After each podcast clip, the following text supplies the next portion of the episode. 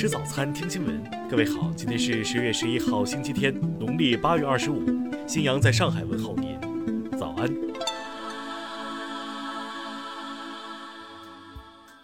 首先来关注头条消息。近日，白宫启用了国家量子协调办公室的官方网站，同时新发布了量子前沿报告。十余个联邦部门参与了国家量子计划，包括所有国家安全机构。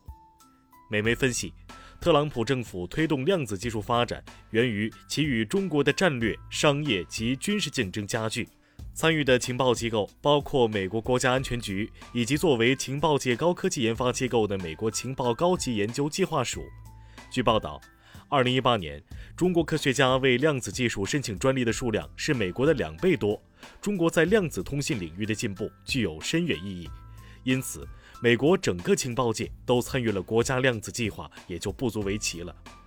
美国国防部在验证有关量子密钥分发的概念方面一直走在前列，而量子计算机更是科学界梦寐以求的目标。美国国家科学院报告指出，新技术会让现有的所有加密算法变得一文不值。听新闻早餐知天下大事。近日，一场多兵种联合立体渡海登陆演练。在福建、广东两省多处海域同步展开，多支新制作战力量参与，着力提升部队立体攻防、全域突击的登陆作战能力。今年八月，十二名有案在身的港人拟偷渡往台湾时，被广东海警截获。香港警方通报称，十号已拘捕了九人，他们涉嫌协助逃犯潜逃。针对已从美国商务部获得部分许可证，可向华为提供产品一事。台积电昨天在回应媒体询问时表示，不回应毫无根据的市场传闻。十一号零点起，全国铁路将实施第四季度列车运行图，新图安排开行列车较三季度进一步增加。据海南省气象局监测，十号上午在南海中部有热带低压生成，将于未来二十四小时前后加强为今年第十五号台风。教育部网站公布了。关于创立中国南海海洋大学建议的答复，教育部表示，建议对创立该校的必要性、可行性进行调研和论证，并且使用中国南海海洋大学作为校名与现行政策不符。内蒙古武川县警方发布通报，警方在调解村民纠纷过程中遭遇村民持刀伤人，导致一名民警在内三人死亡，两人受伤。近日，一家千亿级别的新国企。中国南水北调集团正式成立，前水利部副部长蒋旭光任董事长。下面来关注国际方面。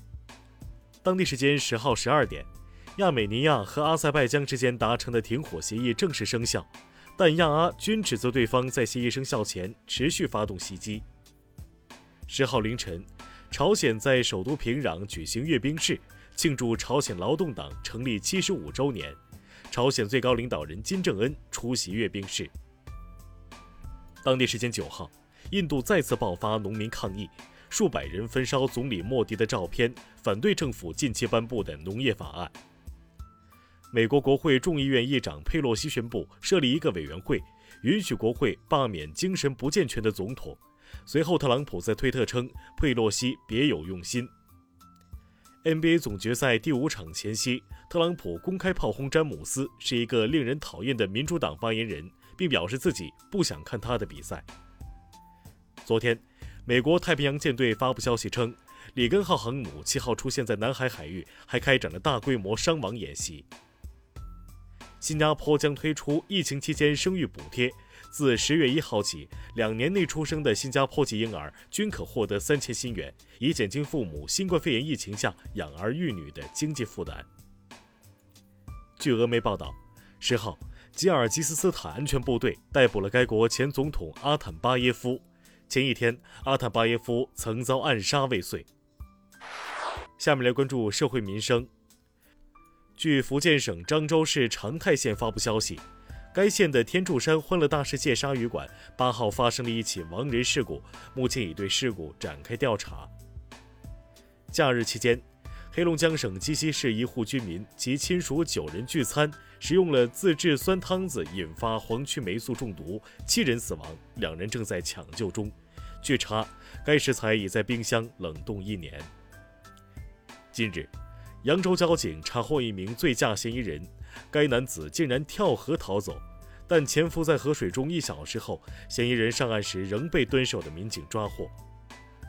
有网友爆料称，北方民族大学一门通识课上有老师在为学生宣讲女德等内容，校方昨天回应表示，将根据调查结果依规严肃处理。